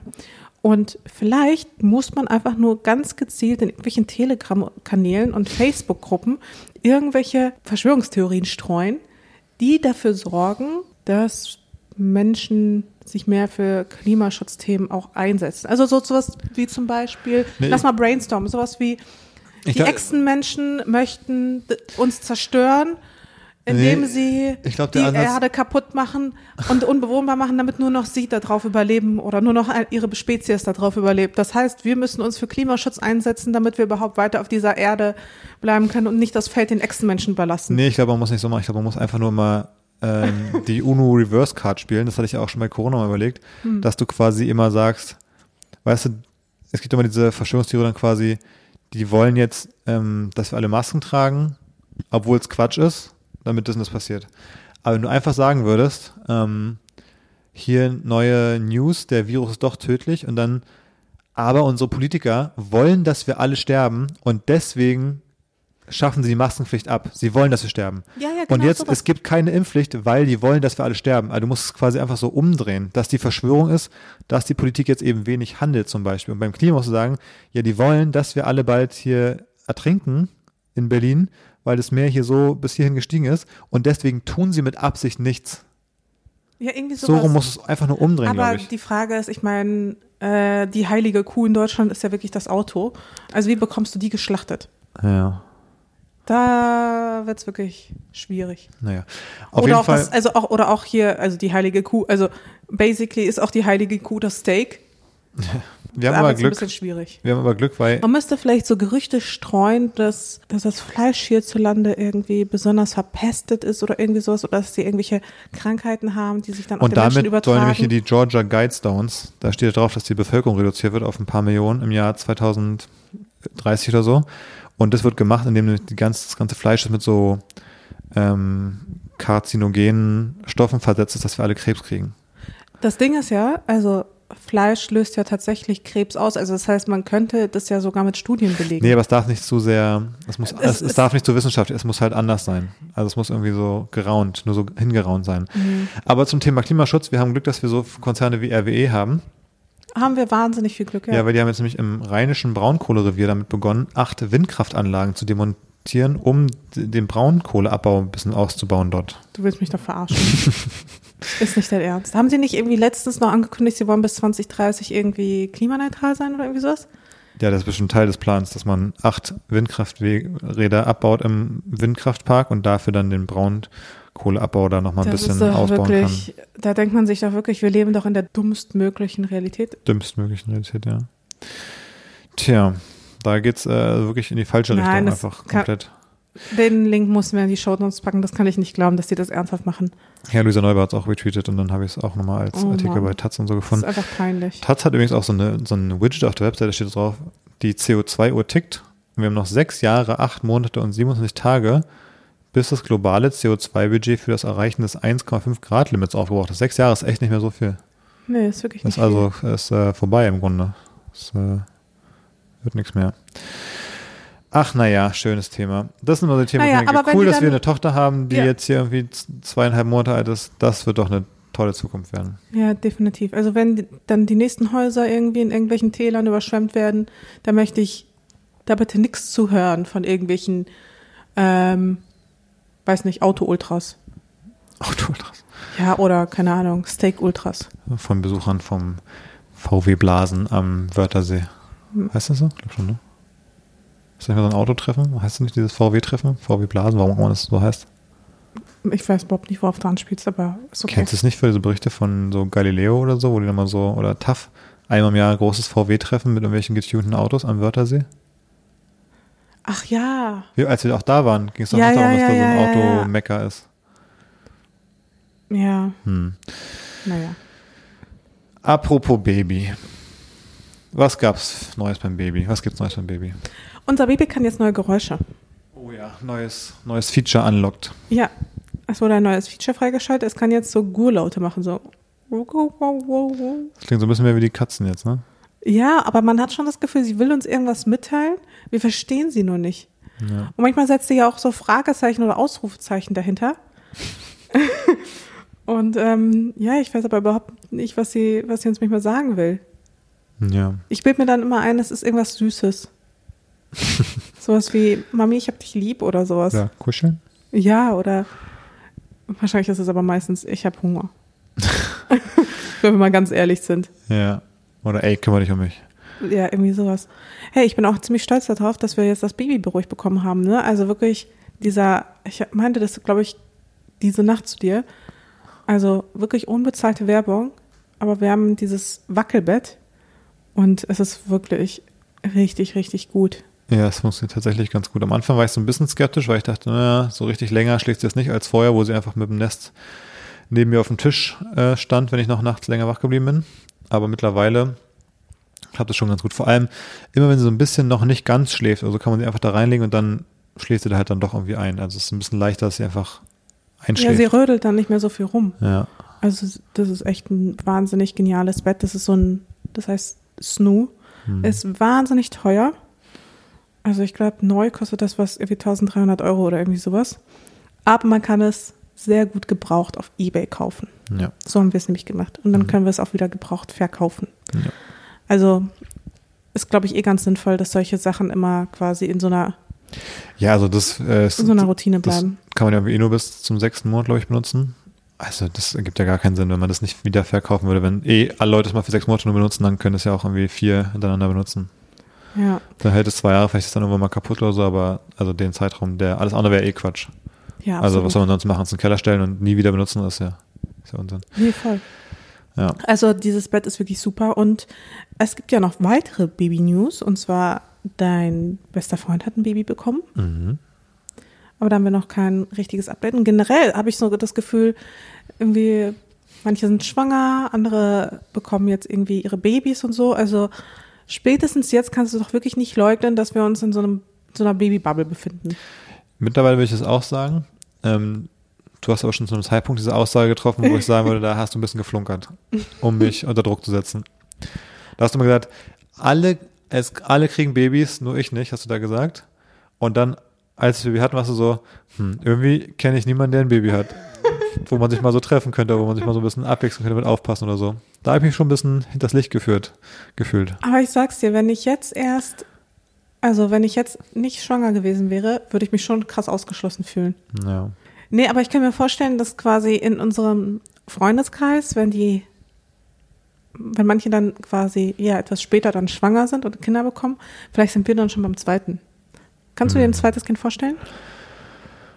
Ah, Aktuell nicht so. So gar nicht, gar nicht. Also ich verspüre absolut gar kein Verlangen nach einem zweiten Kind gerade. Also ich verspüre an sich, also ich habe auch kein Verlangen verspürt. Und mir werden halt bei Instagram immer so Videos vorgeschlagen von so zwei Kleinkindern. Also es sind nicht immer dieselben, immer irgendwelche zwei, zwei Kleinkinder. Und da denke ich mir, das ist schon auch irgendwie süß. Ja, aber eins ist ja auch schon sehr süß. Also es ist auch schon so süß, aber wenn sie zu zweit sind und sich so ärgern und kabbeln und so und sich gegenseitig beschäftigen, ist auch irgendwie süß. Dafür kann man ja einfach das machen, dass das Kind Freunde hat. Wo man sich mit den Eltern so trifft, so zum Brunch zu Hause und dann können die Kids können rumkabbeln, das ist doch perfekt. Ja. Da hat man die Vorteile von zwei Kindern, aber nicht die Nachteile von zwei Kindern. Ja, vielleicht müssen wir es echt so machen. Ja. Also ein Ich zweites find, äh, Kind ist für dich jetzt erstmal, Erstmal nicht, nicht zur Diskussion. ja, ja, warten wir mal. Ganz ab. ehrlich, du bist auch nicht ready auf Ich neun, neun Monate nicht- Schwangerschaft. Äh, nee, nee, nee. Das bin ich tatsächlich jetzt wirklich nicht. Also, wenn ich jetzt quasi einen positiven Schwangerschaftstest machen würde, kriegen würde, dann wäre ich auch alles andere als amüsiert. Also, ich finde es richtig scheiße, um genau zu sein. Aber so in ein paar Jahren, wer weiß. Ja, gucken wir mal. Was ich lustig finde, die letzten, jetzt, die Kleine hat ja nicht nur angefangen, lustige Laute zu machen, sondern die, ich finde, sie lacht auch immer mehr. Also, Ja. man hat immer öfters sie so, keine Ahnung, sie sieht irgendwie ein Mobile oder wir machen wie Faxen und wir zeigen irgendwie so ein kleines, raschel, äh, rasselndes äh, Löwenkuscheltier oder so. Und dass sie wirklich darauf reagiert. Also bewusst hat man das Gefühl. Sie guckt es an und muss dann lachen, weil sie es irgendwie toll findet. Und es gab immer diesen, es gibt immer den Satz, ähm, ja, es ist alles so anstrengend, all die Nächte, die man nicht schläft und so weiter und so fort. Aber wenn es dann einmal lacht, dann ist das alles wert. Wo man immer denkt so ein bisschen, ja, come on, also so toll kann es auch nicht sein und so. Turns out. Und dann guckt man sie an, sie liegt im Bett, lacht, steckt ihre Zunge aus ihrer kleinen Schnute raus, wo noch kein einziger Zahn drin ist und lacht über beide Ohren. Und man denkt so, oh Mann, das gibt einem einfach doch, das Herz gestohlen. das gibt einem so viel. Es ist dann doch komplettes Herz gestohlen und ähm, erfüllt einen mit so viel. Dann ist es das doch irgendwie sehr vieles wert. Definitiv. Das ist schon echt krass jetzt, wo sie so lacht. Ähm, ja, In solchen Momenten, finde ich, macht es auch richtig Spaß, Eltern zu sein. Ich finde immer noch diese Rolle me mega merkwürdig. Also ich finde es immer noch total komisch zu sagen, dass ich Mama bin. Und ich finde es überhaupt nicht komisch zu sagen, dass du Papa bist. Hm. aber ich habe für mich diese Rolle noch nicht so, also ich habe sie schon angenommen mit der Kleinen, aber so quasi von außen zu sagen, dass ich Mama bin oder dass Leute mich jetzt als Mutter wahrnehmen, das finde ich irgendwie schon merkwürdig. Also so sehe ich mich auch irgendwie nicht so richtig. Ich weiß auch nicht. Ich finde, du bist voll die Mami. Ja, siehst du, das finde ich komisch. Also ich finde, ich bin fast sehr ein bisschen überrascht, wie sehr ich dich auch als Mami jetzt doch wahrnehme. Ich dachte ja immer so ein bisschen, du wärst ein bisschen so, weißt du, wie diese Promis, die so Kids bekommen, wo du aber schon weißt, okay, die haben jetzt ein Kind bekommen, dann kommt jetzt die Nanny vorbei und die gehen wieder zum Filmdreh und dann abends sehen sie ihr Kind und sind so, ja, ich bin Mami, posten noch ein Instagram-Bild, so. Nicht ganz so krass, habe ich die jetzt nicht erwartet, aber ich dachte schon, das ist für dich so ein bisschen, ja, du sagst schon, ja, der Job ist schon wichtig so. Kind, ja klar, müssen wir auch gucken, aber wir haben ja die Nanny. So ungefähr so hatte ich es vielleicht ein bisschen manchmal gedacht. Und so ist ja bisher gar nicht. Du bist ja voll. Ich dachte, du bist auch so ein bisschen, ähm, Entspannter. bisschen entspannter. So, wenn es auf dem Spielplatz dann mal irgendwo runtercrasht und du bist aber gerade so dabei, einen Instagram-Post zu machen, dass du sagst, ja, mein Gott, soll ich nicht so haben. So dachte ich eher. Aber du bist ja das Gegenteil. Du bist ja ein krasser Helikopter, der so, so eine kleine, so eine kleine DJI-Drohne, die die ganze Zeit über dem Baby so rumhavert. Und es ist noch hier zu Hause. Du willst irgendwelche Kameras an irgendwelchen, an den Federwiegen installieren, um das Baby nicht eine Sekunde nicht im Blick zu haben, wo ich mir denke, ja, mein Gott, wenn man in der Küche ist und es hier in der Federwiege im Arbeitszimmer und es schreit, halt das hört man dann schon aus der Küche, denke ich mir so, was auch in der Realität schon so ist. Aber du willst ja hier nichts dem Zufall überlassen. Keine Millisekunde soll hier das Baby eventuell nicht perfekt umsorgt sein. Ja. Außerdem gibt es ja auch dieses Phänomen Kindstod. Ja, gut. Und das passiert halt, wenn man sein Kind halt nicht im Blick hat. Ja, aber das ist auch unmöglich. Also dann müsste das Kind ja, jetzt gerade, was jetzt mit dem Kind? Das Ja, da weiß ich, es ist safe in diesem Bettchen, wo es halt wirklich komplett festgeschnallt ist, null Bewegungsfreiheit hat und die Augen zu hat. Allein schon, wie du darüber sprichst, dass es, wenn es sobald es gehen kann, irgendwie ein AirTag irgendwie umgeschnallt bekommt in so einem Harness. äh, dass du dann Ja, irgendwie damit ich mich einfach sicher fühle. sekündlich tracken kannst, auf welchem Fleck es sich be Ganz befindet. ehrlich, das ist das süßeste Baby auf diesem Planeten. Ja, möglicherweise bin ich da ein bisschen voreingenommen, aber es ist einfach unfassbar niedlich und ganz viele andere Leute sagen, dass es richtig niedlich ist und ich will einfach nicht, dass es geklaut wird. Ja. Also muss ich es entsprechend ausstatten. Also wenn man quasi so einen kleinen Tracker so unter die Haut implantieren könnte, das würde Ja. ich ja sofort machen. Perfekt. Und so bleibt mir ja quasi nur der AirTag. Ich staune jedenfalls, dass du so, also ich habe dich nicht ganz so in, so in dieser Art in der Rolle gesehen. Ich dachte, du bist da ein bisschen, ein, hast ein bisschen anderen Ansatz. Ähm, aber ich finde es schön, dich so als Mami zu sehen. Ich finde, du machst es ähm, sehr schön bis jetzt, sehr toll. Ich Ja. mag es dich so zu sehen mit der Kleinen und so. Echt, magst du's? Mhm. Ich habe immer so das Gefühl, du bist ein bisschen genervt. Ja, wenn du so ein bisschen übertreibst, ich meine generell, wie fürsorglich du generell bist und wie sie dir am Herzen liegt, das ist natürlich schon sehr schön zu sehen. Dass, dass man das Gefühl hat, wir sind beide da so. Du sagst immer, ich mache dir Vorwürfe. Das stimmt gar nicht. Ja, das schon. Sobald ich eine Sekunde dich das Baby angeguckt habe, bist du so, ja toll. So, du vernachlässigst das Baby also wieder. Nee, es ist halt so, wir versuchen uns natürlich schon die Kehrarbeit so ein bisschen aufzuteilen. Mhm. Und dann ist es halt so, dass ich dann sage, ich muss jetzt wirklich richtig dringend ein paar Dinge machen. Kannst du auf das Baby aufpassen? Und dann erträgst du Und deine, mein, mein, mein etwas, mein etwas weniger Helikopteransatz, den erträgst du dann aber quasi nicht. Das Baby liegt da einfach auf dem Bauch, ist am Rumschreien und du Das war Training.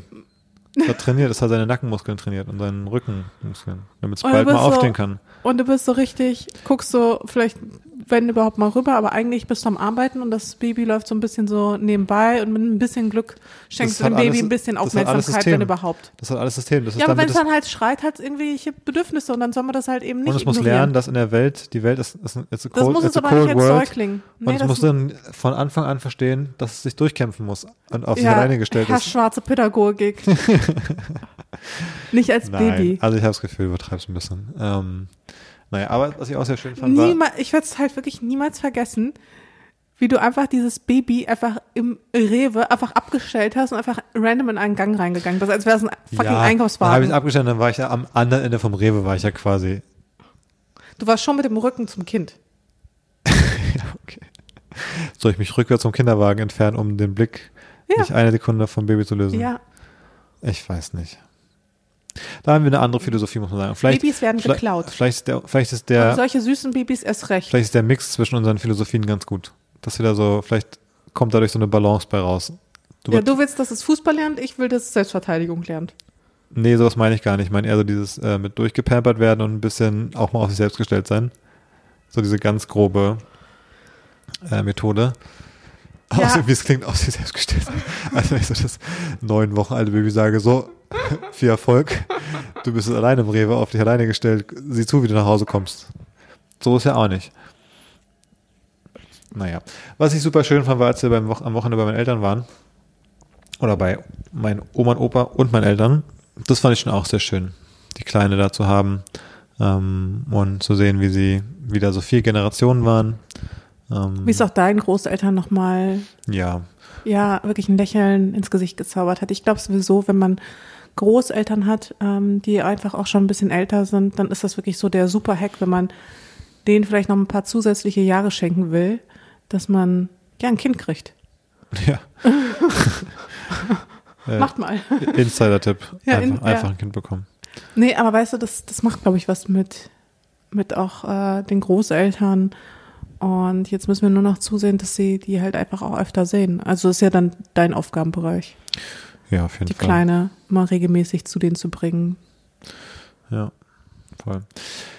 Ähm, du hattest noch was gepostet ähm, zu dem Thema ja, entwurzelt sein und Wurzeln haben irgendwo. Weil Ja. ja, ich- meine Familie ist ja schon seit, also meine Urgroßeltern kommen ja nicht ursprünglich aus Berlin oder auch aus, nicht aus Köpenick. Deine Urgroßeltern. Ja, meine Großeltern. Ach so. Also die Urgroßeltern von Babys. Immer so habe ich auch am Wochenende gesagt, ist so schwer. Wie nennt man jetzt zum Beispiel seine Eltern? Weil fürs Baby sind es dann irgendwie Oma und Opa, aber damit könnte ich auch gleichzeitig meine Oma und Opa meinen. Und dann gibt's Ur, also es ist so, man muss immer Ja. genau überlegen. Und dann, wenn ich dann zu meinem, zu meinen Eltern sage und über ihre Eltern rede, sage ich dann, das ist mein Opa, das ist deren Vater. Also es ist so. Aber ist auch, glaube ich, komisch, weil ich sehe mich auch noch gar nicht meine Mama Oma nennen. Ja, ja, das finde ich ja generell ganz komisch. Dass man, dass die eigenen Eltern jetzt auf einmal Oma und Opa sind. Ganz, Ja. ganz komischer. Oder? Ja. Naja. Ähm, Aber man hat ja auch noch ein bisschen Zeit, sich dran zu gewöhnen. Also das Kind lernt ja erst mit, keine Ahnung, irgendwann halt sprechen und dann sagt man ja auch erst, hier Oma hat angerufen und meint dann seine Eltern damit. Also man hat ja so ein bisschen Zeit, sich an diesen Gedanken zu gewöhnen. Aber ja, ich fand es total schön, weil ich meine, deine Eltern. genau, ich würde ja gerade sagen, also meine, meine Oma und Opa, die kommen ja nicht aus Berlin ursprünglich, aber sind dann auch dahin, hierher gezogen worden und aber leben seit, weit weg, oder? leben seitdem, ja, so aus irgendwie Stendal und ähm, Stettin, glaube ich. Ist das nicht Danzig. so? ja, so Polen, Ja. Deutschland, Ostdeutschland, so ähm, die Gegend. Aber trotzdem nach Berlin gekommen und dann aber halt viel in dieser südöstlichen Berlin-Region gewesen. Seitdem ist eigentlich die Familie hier. Das heißt schon relativ tiefe Wurzeln, wie du es auch in deiner Instagram-Story beschrieben hattest. Ähm, aber ja, das fand ich spannend, dass du das so gesagt hast, dass du das irgendwie schön findest, dass sie so ähm, Dass ich halt weiß, Wurzeln das hat, sind ja. halt so Generationen vorher schon in Berlin äh, wohnhaft gewesen, halt auch mehr oder weniger an derselben Stelle, also da so Köpenick, so die Ecke, der ihre Großeltern und ihre ihr Vater kommt daher und sie hatte halt wirklich so Wurzeln. Bei mir ist es ja überhaupt gar nicht so und ich finde es so schön, dass es halt bei ihr so ist, weil ich für mich halt krass entwurzelt. Mich haben dann viele gefragt so, wie meinst du das mit dem entwurzelt? Ähm, und es ist halt einfach so, ich bin geboren in Moldawien, ein Land, zu dem ich gar keinen Bezug habe, weil da auch meine, meine Mama ist dort nicht geboren und ist da auch einfach irgendwie hingezogen. Mein, mein Vater genauso, auch meine Großeltern nicht. Also ich habe keinen Bezug zu diesem Land, weil ich da, weil auch meine Eltern keine Wurzeln dort hatten und auch irgendwie, ja, auch keine, ja, auch nicht moldawisch sind in dem Sinne. Ähm, das heißt, da, da habe ich schon mal keinen Bezug zu, zu meinem Geburtsland. Ähm, ich bin halt mit der russischen Kultur aufgewachsen, weil das halt etwas, also das war halt so das, was die alle verbunden hat, auch wenn sie so von allen möglichen unterschiedlichen Ecken sozusagen herkam. Aber gut, ich meine, mittlerweile ist Deutsch meine Muttersprache und wenn ich in, oder als ich noch in Russland war, habe ich mich jetzt auch nicht russisch gefühlt oder so, sondern habe ich mich wiederum deutsch gefühlt. Aber in Deutschland fühle ich mich halt auch nicht so richtig deutsch. Und ich merke das halt immer an so Kleinigkeiten, wie wo wir jetzt zum Beispiel den Elternantrag ausgefüllt haben. Und dann hieß es so, ja, seit wann leben Sie in Deutschland so ungefähr? Und dann denke ich mir so, ja, also ich, ich, ich weiß gar nicht, wo ich überhaupt anfangen sollte, nach einer Heimat überhaupt oder mich irgendwo zugehörig oder geborgen zu fühlen, bin dann ja in Dortmund aufgewachsen, wo wir auch irgendwie alle paar Jahre umgezogen sind. Also auch da habe ich keinen Bezug zu, nicht mal zu einem Bezirk oder irgendwas. Und da habe ich auch niemanden, also da sind ja auch keine Verwandten oder so. Es gibt für mich keinen Grund, da wieder hinzufahren. Und das ist irgendwie so schade, weil ich finde es immer so toll, wenn du ähm, dann wieder da in Köpenick bist und du hast halt so diese Erinnerung von deiner Kindheit. Du siehst nochmal deine Grundschule, du siehst nochmal dein Gymnasium und du kennst es quasi aus deinen Kinderaugen und dann siehst du das Ganze nochmal hm. aus deinen Erwachsenenaugen und siehst, wie vielleicht auch ein Bezirk sich verändert und sowas. Und ich finde, das ist total schön, weil man dadurch ja auch deine, seine Kindheit nochmal so aufleben lässt, Erinnerungen so zurückkommen und sowas. Und das habe ich halt einfach alles gar nicht. Und das, ich merke immer wieder, dass es mir fehlt und dann äh, haben ja auch einige darauf hingeschrieben, also man, viele haben mir geschrieben, dass sie dieses Gefühl total teilen und äh, noch mehr haben dann auch geschrieben, dass sie es nicht nur teilen, sondern dass sie ähm, das für sich auch sozusagen ja als Vorteil sehen, weil sie dadurch jetzt über auf der Welt verteilt leben. Also eine hat mir dann geschrieben, ja, sie kennt das ähm, und deswegen ist sie nach Schweden gezogen, eine andere irgendwie nach Oslo. Also dass man, weil man halt keine Wurzeln hat und sich entwurzelt fühlt, kann man überall Wurzeln schlagen. Mhm.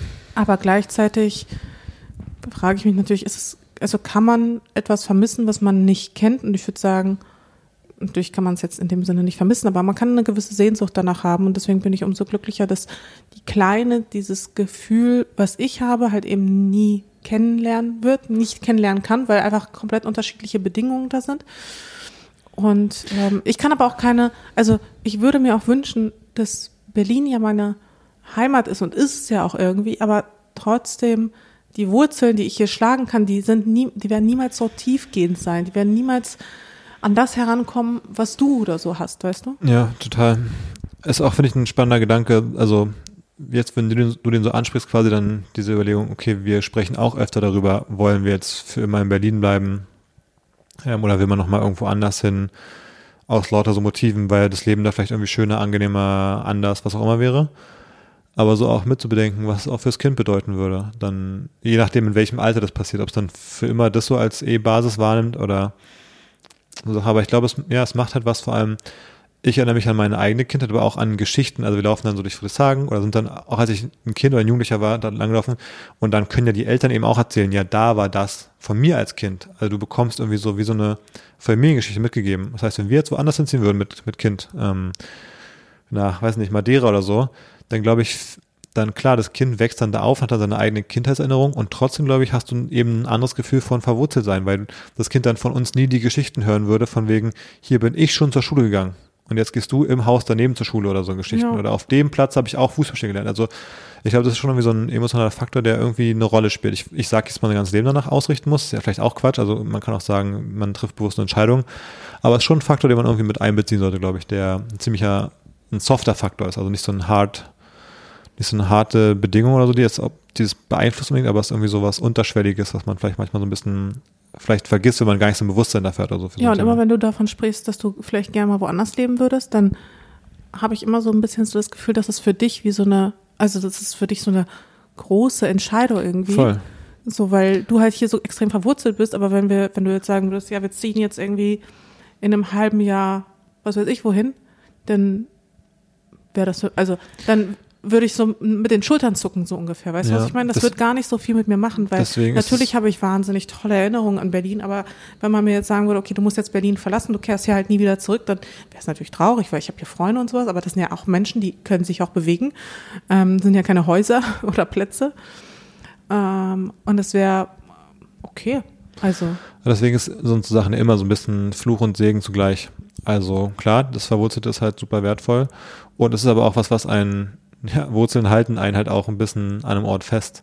Ähm, ist halt schwerer äh, loszukommen davon, in dem Sinne. Aber es ist ja allein schon schön, wenn man weiß, dass die Familie an einem bestimmt, bestimmten Ort Wurzeln hat und man kann diesen Ort besuchen. Das allein ist auch schon hm. viel wert.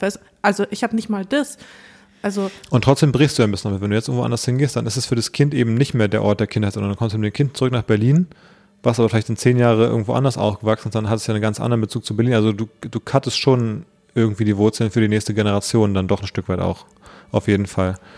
Ähm, deine eigenen Wurzeln bleiben vielleicht hier, aber für die nächste Generation ist dann eben auch so ein unklarer Zustand vielleicht. Wo bin ich eigentlich, wo komme ich eigentlich her? Weil ich irgendwie die ersten drei Jahre in Berlin gelebt habe und dann woanders. Und Da dann, kann man halt überlegen, ob es dann Sinn ergibt, vielleicht ASAP irgendwo hinzuziehen, ähm, solange die Erinnerung nicht so, so fest aber das ist halt das Ding, das ist halt das? Ding, das mache ich mit den Wurzeln so. Jetzt leben halt ähm, Eltern und Großeltern hier und zu sagen, man geht jetzt irgendwie Ja. x Jahre irgendwo anders hin, das fällt einem halt unheimlich schwer, wenn hier Familie ist, wo man nicht weiß, ja, wie alt werden die Menschen und so. Ähm, will man dann die letzten fünf Jahre oder sowas halt äh, irgendwie weg sein? Das ist halt das, was daran viel schwerer macht, sich dann frei zu bewegen im Vergleich zu, ja, man war schon immer so ein bisschen all Ja, over the das place stimmt. und hat nicht so diese ähm, Wurzeln, die dann dadurch fesselnd sein können. so ein bisschen. Ja, stimmt. Das ist natürlich bei dir auch so ein Faktor, warum wir nicht Ja. einfach jetzt weg können. Naja, Aber spätestens, wenn es halt zur Schule geht, müssen wir uns halt überlegen, wo wir halt bleiben wollen. ja, ja, ich bin auch noch super unsicher, wie man das macht. Was steht da bei dir ganz oben auf der Liste? Was jetzt, meinst du? An Orten, wo du dir vorstellen könntest zu leben? Ach so, na, darüber reden wir öfter mal. Ähm, ich finde es super schwer. Ähm, Also ich habe einen Top-Kandidaten Hm. eigentlich, und zwar Mailand. Ich glaube, ich würde gerne in Mailand leben. ich finde es immer äh, so ein bisschen illusorisch, dass man das entscheiden könnte, wenn man nicht mal einen Testballon irgendwo gemacht hat. Hab, man hat natürlich so ein paar, äh, man hat so eine Shortlist von Orten, wo man denkt, äh, die könnten Sinn ergeben. Aber ich glaube, man muss echt mal sechs Monate hin, um zu merken, ob das vielleicht voll kacke ist oder nicht. Das auf jeden Fall. Also kann halt sein, dass du da bist und denkst, ey, die Leute sind irgendein Aspekt von der Kultur, von den Leuten, von Ja. der Infrastruktur, von Arbeit, was auch immer, ist so scheiße, dass man einfach merkt nach drei Monaten, na, wirklich gar keinen Bock hier nochmal länger das zu bleiben. Aber ich glaube, wenn ich irgendwo einen Testballon erstmal durchführen lassen wollte, dann in Mailand. Hm. Weil ich finde, das ist so, das ist halt eine Stadt, die halt wirklich lebendig ist, die halt auch was kann, wo halt auch was stattfindet, wo auch beruflich auch irgendwelche spannenden Perspektiven sich für mich auftun, wo Brands sind. Gleichzeitig ist es halt eine Stadt, die sehr, sehr gut gelegen ist. Also mit den, ähm, mit den tollen Seen und dem Meer und den, äh, den Bergen. Also du hast halt wirklich alles. Und man könnte natürlich das Gleiche von München behaupten.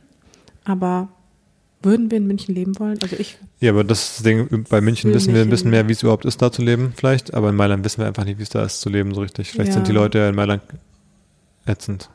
gut, aber dann verstehen wir sie nicht so gut. Ja. Was ja auch eher ein Problem ist. Ja, in, in äh, München verstehe ich sie auch nicht so gut. Ähm, aber weiß, wie sie sind. no offense, aber naja. Du, du hattest doch Fragen geschickt bekommen, Genau. mal wieder. Wollen wir ein paar machen? Mhm. Und zwar, habt ihr feste Schlafenszeiten für eure Tochter? Ich versuche es momentan. Ja, so ein bisschen, ne? Wir haben ja gerade das Thema Schlaf so ein bisschen angerissen. Nachts. Nachts wird geschlafen. Nachts wird idealerweise geschlafen, aber wir haben keine richtigen Schlafenszeiten. Also gestern zum Beispiel haben wir versucht, sie ewig ins, also zum Einschlafen zu bringen oder so wenigstens müde zu bekommen. Und das hat äh, nicht so gut funktioniert. Und zwar bis irgendwie was Viertel vor zwölf, halb zwölf oder so nicht. Also wirklich kurz vor Mitternacht, bis ich dann irgendwann vor, komplett aufgegeben habe und gesagt habe, ich kann nicht mehr, ich will nicht mehr, wir müssen uns irgendwas einfallen lassen. Dann haben wir in dieses, sie in dieses Wackelbett gesteckt und dann ist sie auch irgendwann eingeschlafen. Ja. Also schneller wahrscheinlich, als wenn ich sie noch irgendwie hätte eine halbe Stunde lang an meiner Brust rumnuckeln lassen und was weiß ich was. Also kann man wirklich nicht sagen. Manchmal schläft sie schon um 19 Uhr ein. Ähm, ist für uns dann natürlich auch ein Problem. Manchmal schläft sie erst um, ja, so, äh, wobei so extrem wie jetzt war es wirklich nicht, ne? Bisher. Ja. Also halb zwölf ist schon richtig spät. Generell finde ich, sollte ein Säugling an sich mehr schlafen. Ich habe das Gefühl, sie schläft einfach zu wenig. Ja, vielleicht muss sie öfter in das Bett rein. Wo sie dann. Vielleicht. Weil zurzeit ist sie eben auch, hat sie relativ Energie eben auch. Also sie, sie ist dann gar nicht immer jetzt so am Rumschreien wegen Hunger oder so, sondern sie liegt einfach da und rödelt irgendwie rum, Ja, und will halt irgendwas machen. will halt irgendwas machen. Will beschäftigt werden. Ja. Ja. Nee, aber wir haben keine festen Schlafenszeiten. Ich glaube, es ist auch unmöglich. Also gefühlt äh, verändert sich auch das Kind irgendwie jeden Tag. Da ist unser Leben ist auch ein bisschen zu unstetig, dann einfach muss man sagen. Also unsere Ja. eigenen Routinen sind gar nicht so fest. Ähm, klar, können wir ein bisschen versuchen, das mehr so auszurichten natürlich, aber ist dann doch schon mit irgendwie diesen flexiblen Jobs und Arbeitszeiten. Ja, wobei ich glaube, das ist gar nicht so das Problem, ne? Also eher der Fußball gerade. Er ist ein Teil von meinen Routinen. Job. Von meinem Job. Union-Fan. Nebenjob Union-Fan. ja, so ungefähr.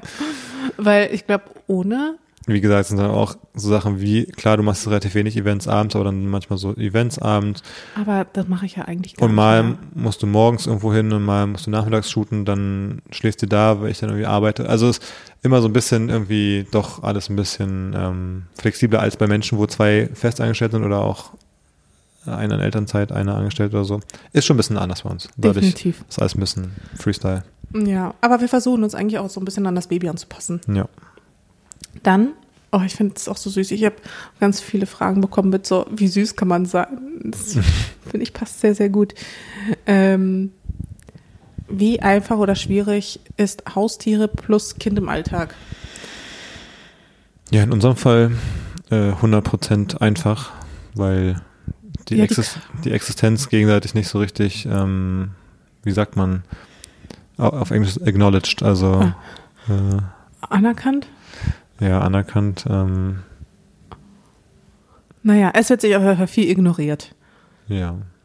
Ähm, ich ich habe ja früher mal gedacht, ich hätte gerne, wenn wir ein Kind bekommen, hätte ich auch gerne einen Hund.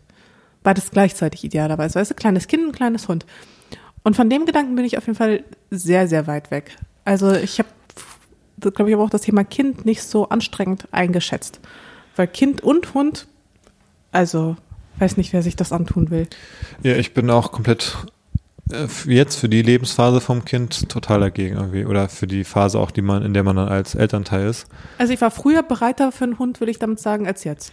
Ja, ich glaube aber da, also ich, ich sehe Kind und Hund durchaus noch irgendwie sinnvoll zusammen, aber nicht ganz am Anfang halt. Also eher so, wenn das Kind dann sechs, Schule geht sechs oder oder, so. so. zur Schule geht, wenn man dann auch mal, ich weiß gar nicht, also ich manchmal weiß ich auch gar nicht, in welchem Alter ein Kind wirklich genau was dann macht, aber wenn das Kind zum Beispiel auch mit dem Hund rausgehen kann zum Beispiel, oder wenn man das Kind zur Schule bringt und den Hund dabei mitnimmt auf die Morgenrunde, also, also wenn man es dann wirklich kombinieren kann, dann, Ja. dann glaube ich, entsteht da vielleicht ein Mehrwert.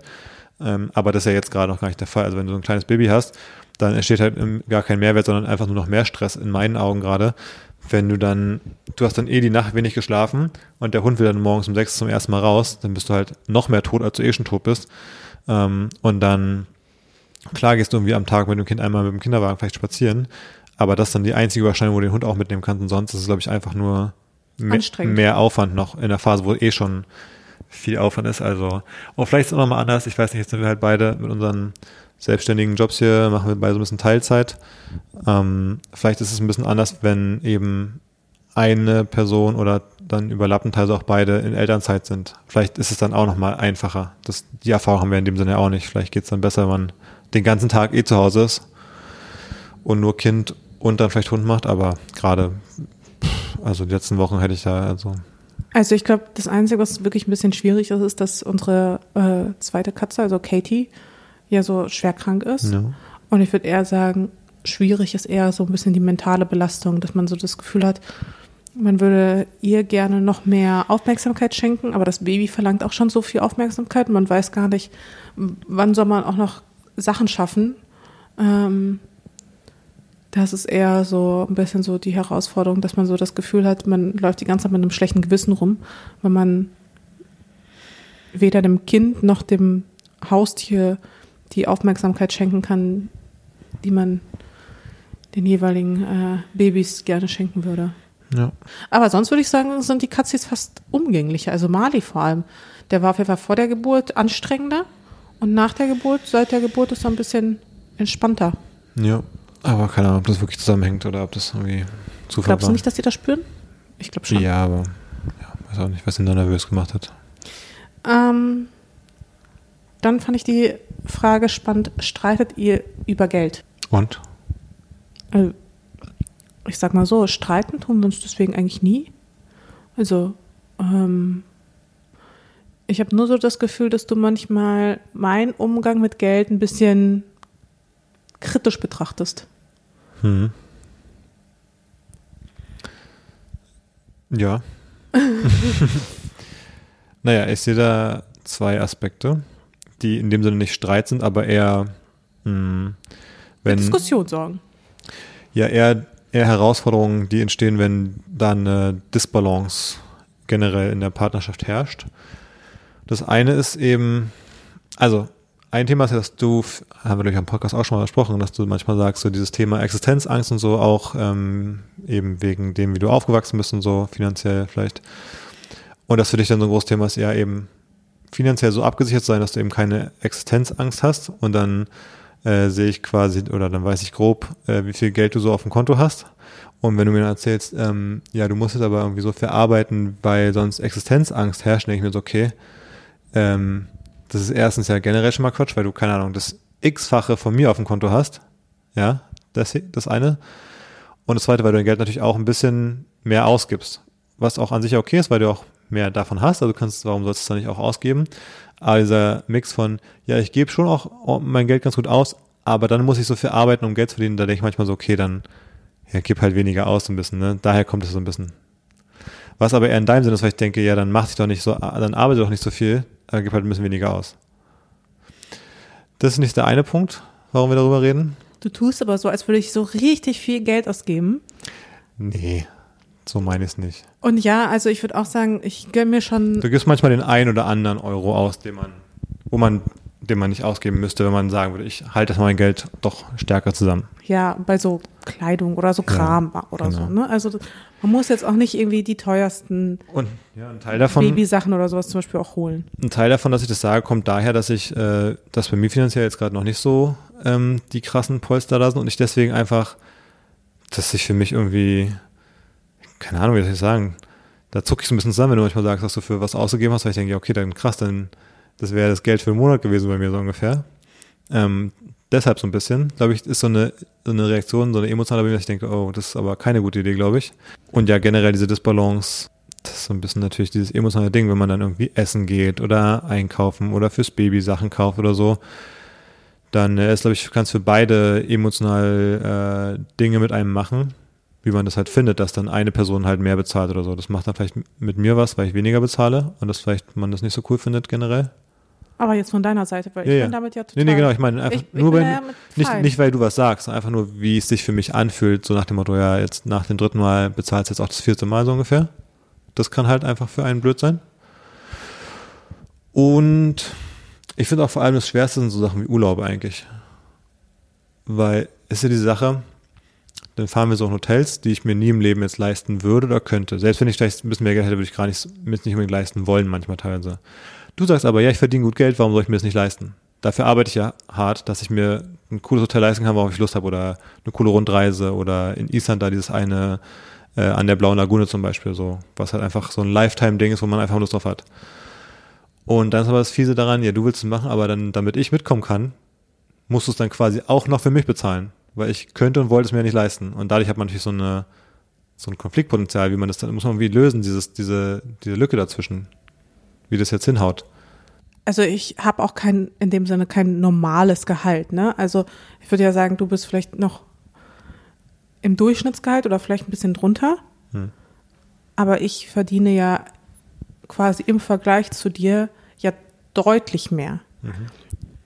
Und ich glaube, wenn man halt so eine Disbalance hat, dass der eine Partner sehr, sehr viel verdient und der andere halt normal verdient, dass man natürlich dann auch einen Teil der Kosten halt übernimmt und man das halt eben nicht 50-50 macht, weil das ja eben nicht in dem Sinne nicht fair wäre.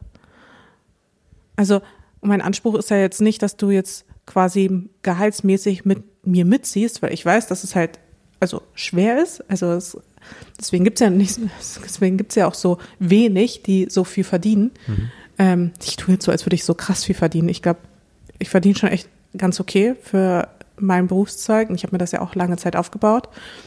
Aber mir ist natürlich auch klar, dass ich sehr viel verdiene, weil ich ja auch nicht immer schon viel verdient habe. Und weil ich ja jetzt quasi ein, vielleicht auch im Vergleich zu anderen gutes Verständnis dafür habe, dass ich halt einfach, ja, mich in einem anderen Verdienstspektrum bewege als, als die allermeisten. Mhm. Und das ist auch das, was ich meine mit Existenzsorgen ähm, oder Existenzängste ich möchte ja quasi so leben, dass ich mir keine Sorgen machen muss und dass ich auch sagen kann, okay, mir gefällt dieses Kleidungsstück, es muss jetzt nicht die MS-Tasche für 20.000 sein. Was ja auch daran liegt, dass wir uns ja auch mit Menschen umgeben, die sich ja eher in meiner Gehaltsklasse aufhalten, als jetzt vielleicht in deiner. Ja. Aber ich glaube, Und das macht, glaube ich, auch nochmal einen Unterschied. Also einen Unterschied vor allem für dich und natürlich auch für mich, weil ich natürlich auch das Gefühl habe, das ist so der Normal. Standard, das ist normal, das ist vollkommen normal, dass man irgendwelche Chanel-Taschen hat. Die Kleine hat echt gut durchgehalten, muss man schon sagen. Ist komplett normal, dass man solche Handtaschen zu Hause hat und was weiß ich was für Luxusartikel und in riesigen Wohnungen lebt. Dabei ist das als- also ist alles andere als normal. Mhm. Ja. Es ist auf jeden Fall ein Thema, über das wir uns schon häufig unterhalten, was schon auch Genau. irgendwie so ein Es- Thema einfach bei uns zu Hause Genau, es ist. ist eher ein Unterhalten und ein Thema, was man einfach dann, glaube ich, ein bisschen überlegen muss, wie man es regelt. Ähm, ich glaube, Streit hat man, also ich kann mir gerade Streit nur vorstellen, wenn die Person, die theoretisch mehr Möglichkeiten hat, ähm, dann nicht sagt, ja, ich habe mehr Möglichkeiten, also übernehme ich quasi auch mehr, weil ich auch einen Standard haben will. Wenn das dann eben nicht ist, dann glaube ich, hat man Streit. Wenn du sagen würdest, ich will jetzt in das und das Hotel, das kostet, keine Ahnung, 1000 Euro die Nacht, so nach dem Motto, und ich würde sagen, ja, ich kann es mich leisten, du würdest sagen, und dann wärst du irgendwie sauer oder würdest irgendwie erwarten, dass ich jetzt mein letztes Geld dafür ausgebe, dann hätte man Streit quasi. Genau. Das heißt, wenn die Person, die aber mehr zur Verfügung hat, da die Sachen einfach den, das Streitpotenzial rausnimmt in dem Sinne, dann weiß ich gar nicht, wo man streitet. Dann hat man eben eher so ein paar Themen, wie gesagt, so ein bisschen was Emotionales oder so manchmal ein paar Absprachen oder sowas. Ähm, insofern finde ich schon, dass da das, das Streitpotenzial relativ leicht rausgenommen werden kann, wenn die eine Person das so Ähm, ich würde noch eine einzige Frage machen und dann die anderen Fragen wieder aufheben, weil Mhm. im Hintergrund, wahrscheinlich hört ihr es, äh, wird gerade wieder jemand unruhig. Mhm. Ähm, und zwar, es kamen dann doch ein paar Fragen zu dem Thema David und David kocht. Und zwar einmal so dein Lieblingsgericht und vor allem auch die Frage, und die bekomme ich auch häufig auf Instagram gestellt, wann du endlich einen eigenen David kocht Kanal oder ein eigenes äh, Kochbuch, Rezeptebuch, meinetwegen auch als E-Book herausgibst. Ja.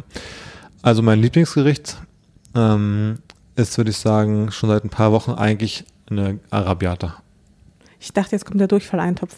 Aber ja, stimmt, die Arabiata. Arabiata macht mir irgendwie Spaß zu kochen, ist auch so super simpel. Einfach so ein bisschen ein paar leckere Sachen schnibbeln, ein bisschen Zwiebel, Knoblauch, Chilischoten, ähm, schön scharf anbraten, dann so ein bisschen die gehackten Tomaten rein, Und die Supernudeln. vorher noch ein bisschen Paprika, Karotten und so und dann so leckere Nudeln.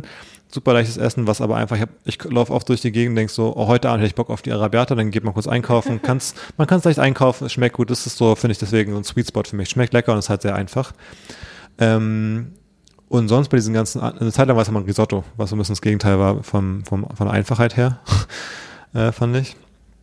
Ähm, Aber man muss halt vielleicht auch dazu sagen, dass die allermeisten Essen, die wir kochen, sind halt Hello Fresh Essen. Das wollte ich jetzt gerade sagen. Also wenn es dann da um äh, mein eigenes Kochbuch geht, dann ist es halt äh, genau. Viele Essen sind so, dass ich da auf den Zettel gucke, wo drauf steht, jetzt diesen Schritt machen, dann mache ich diesen Schritt, dann steht jetzt der nächste Schritt so, dann mache ich den nächsten Schritt und dann am Ende kommt ein Essen bei raus. Das hat halt wenig mit David Koch zu tun. Ich bin wie so ein bin wie so ein Kochroboter. Äh. Aber also angenommen, man würde, also könnte man dafür verklagt werden, wenn man die Hello Fresh Gerichte, ich sag mal so ein bisschen abändert. Da vielleicht mal ein bisschen mehr Knoblauch und da vielleicht nochmal irgendwie statt der Paprika Champignons. ja, aber da habe ich ja gar keinen eigenen, ich habe gar kein Interesse daran, das zu machen. Also ich sehe mich auch Nee, ich meine für den David Kocht Kanal oder für das Ja. David Koch. Aber das, so, das ist, Kochbuch. weißt du, Kochen ist für mich, ich finde die Aktivität cool, aber es gibt ja Leute, die finden Kochen so spannend, weil sie dann sagen, ich probiere so gern neue Dinge, neue Zutaten, dann kombiniere ich mal das und wie das wohl schmecken würde. So koche ich ja gar nicht. Ich finde aber beim Kochen ganz cool, dass da steht, was ich machen muss. Dann stehe ich in der Küche, höre dabei einen, einen coolen Podcast, trinke mein Glas Wein und dann koche ich. Das ist für mich ja eher so ein Abschalten. Also es ist eher eine, Meditative eine Tätigkeit. meditative Tätigkeit als eine, wo ich mich kreativ auslebe. Ja. Das ist der Unterschied. Deswegen habe ich gar keinen Impuls in mir, ein Kochbuch zu machen. Also ich, wir können da gerne teilen, was ich gekocht habe. Wir können da auch gerne ähm, Rezepte von wem auch immer promoten. Wir haben ja auch andere irgendwie Kochbücher noch hier von irgendwelchen ähm, anderen äh, Influencern oder wem auch immer. Aber ich sehe mich null als jemand, der hier irgendwelche Gerichte kreiert und ähm, auch so weißt du, Kochvideos zu machen beim Kochen. Also, nee. Okay. Na gut. Also da müssen Leute leider enttäuschen. Ja, vielleicht, vielleicht mache ich das dann für dich irgendwann. Mal gucken. Dann Ja. bringen wir dann doch irgendwie so ein, weil, also, Ich sehe eher, wie ich Influencer bin und andere pushe, die, die sich Gerichte überlegen. Weißt du, ich bin eher so ein Multiplikator von Gerichten, aber nicht, ich bin jetzt nicht der Sternekoch selber.